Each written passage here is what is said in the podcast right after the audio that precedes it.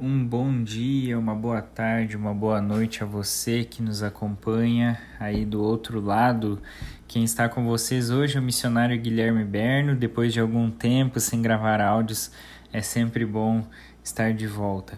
E para o dia de hoje, 11 de março, o Gotas de Orvalho nos traz um precioso, uma preciosa lembrança que muitas vezes fica apagada em nossa mente. E a frase ela diz o seguinte: às vezes, retroceder é apenas uma estratégia de Deus para a sua vida. Às vezes, retroceder é apenas uma estratégia de Deus para a sua vida.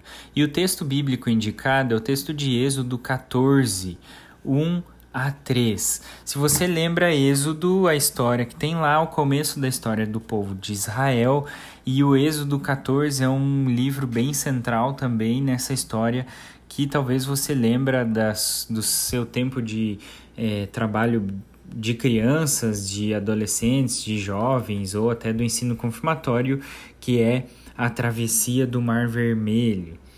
Está em Êxodo 14. Mas aqui o indicado são os três primeiros versículos que dizem assim: eu quero ler para você. Disse o Senhor a Moisés: Diga aos israelitas que mudem o rumo e acampem perto de Pi-Hairote, entre Migdol e o mar. Acampem à beira-mar, de fronte a Baal-Zefron. O faraó pensará que os israelitas estão vagando confusos, cercados pelo deserto. Então, eu vou ler o versículo 4 ainda. Então endurecerei o coração de Faraó e eles o perseguirá. Todavia eu serei glorificado por meio do Faraó e de todo o seu exército. E os egípcios saberão que eu sou o Senhor. É muito interessante lembrarmos, por exemplo, no capítulo 13, versículo 17, um pouco do contexto dessa história. Lá no capítulo 17 nos diz que quando Faraó deixou sair o povo, Deus não o guiou pela rota da terra dos filisteus, embora este fosse o caminho mais curto. Se eles, aí o Senhor diz, se eles se defrontarem com a guerra, talvez se arrependam e voltem para o Egito. Assim, Deus fez o povo dar a volta pelo deserto, seguindo o caminho que leva ao Mar Vermelho. Então, isso é tanto quanto interessante porque o caminho mais curto não foi aquele que Deus quis que o povo fizesse, embora que o povo talvez quisesse ir pelo caminho mais curto, mais fácil para fugir logo do Egito, para que tudo aquilo acabasse de uma vez e eles pudessem se livrar dos egípcios, da, da escravidão e do faraó principalmente. Só que as estratégias e os pensamentos humanos, eles são diferentes das estratégias e dos pensamentos de Deus para a vida daquele quem ele ama.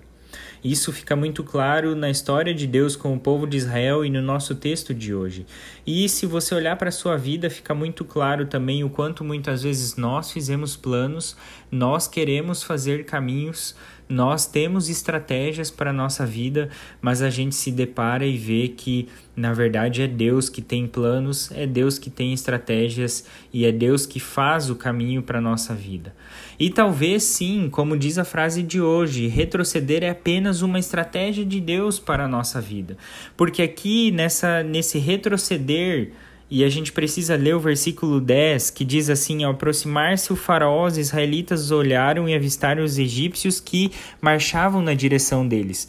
E estes, aterrorizados, clamavam ao Senhor, dizendo e, dizer, e falaram a Moisés: foi por falta de túmulos no Egito que você nos trouxe para morrermos no deserto? O que você fez conosco tirando-nos de lá? Já lhe tinha dito no Egito: Deixe-nos em paz, seremos escravos dos egípcios. Antes ser escravos dos egípcios do que morrer no deserto fica muito claro que o povo de Israel, que o povo que estava se formando ali no comando de Moisés, na liderança de Moisés, não entendeu por que, que Deus fez isso, por que, que Deus pediu que eles acampassem ao lado do mar, por que, que eles se viram agora diante do mar e viram o exército dos egípcios atrás deles e pensaram: nós vamos morrer. Eles não entenderam por que, que Deus fez isso, como nós muitas vezes não entendemos por que, que Deus faz determinadas situações na nossa vida que parece que nos, nos obrigam a dar um passo para trás do que dois para frente que nós gostaríamos de dar. E o povo só faz isso porque ele se esquece da promessa de Deus. O que que Deus diz? Deus diz que ele mostraria aos egípcios quem era o Senhor. Os egípcios saberão que eu sou o Senhor. Olha só no texto do capítulo 14, versículo 13, na continuação do que eu acabei de ler, Moisés respondeu ao povo: Não tenham medo, fiquem firmes e vejam o livramento que o Senhor lhes trará hoje, porque vocês nunca mais verão os egípcios que hoje vêm. O Senhor lutará por vocês, tão somente acalmem-se. É isso que o Senhor quer e deseja para a nossa vida. Que nós nos lembramos a todos os momentos da promessa de Deus para a nossa vida. Que Ele é quem cuida, que Ele é quem guia, que Ele é que tem planos, que Ele é quem faz o caminho para a nossa vida. Apesar de nós, muitas vezes, acharmos que nós podemos e queremos fazer. Por isso que muitas vezes o retroceder, dar dois passos para trás, que muitas vezes Deus nos obriga, é muito melhor que nós darmos cinco passos para frente pelas nossas próprias forças, que talvez não é a vontade e o propósito de Deus para nossa vida. Deus assim abençoe a tua vida.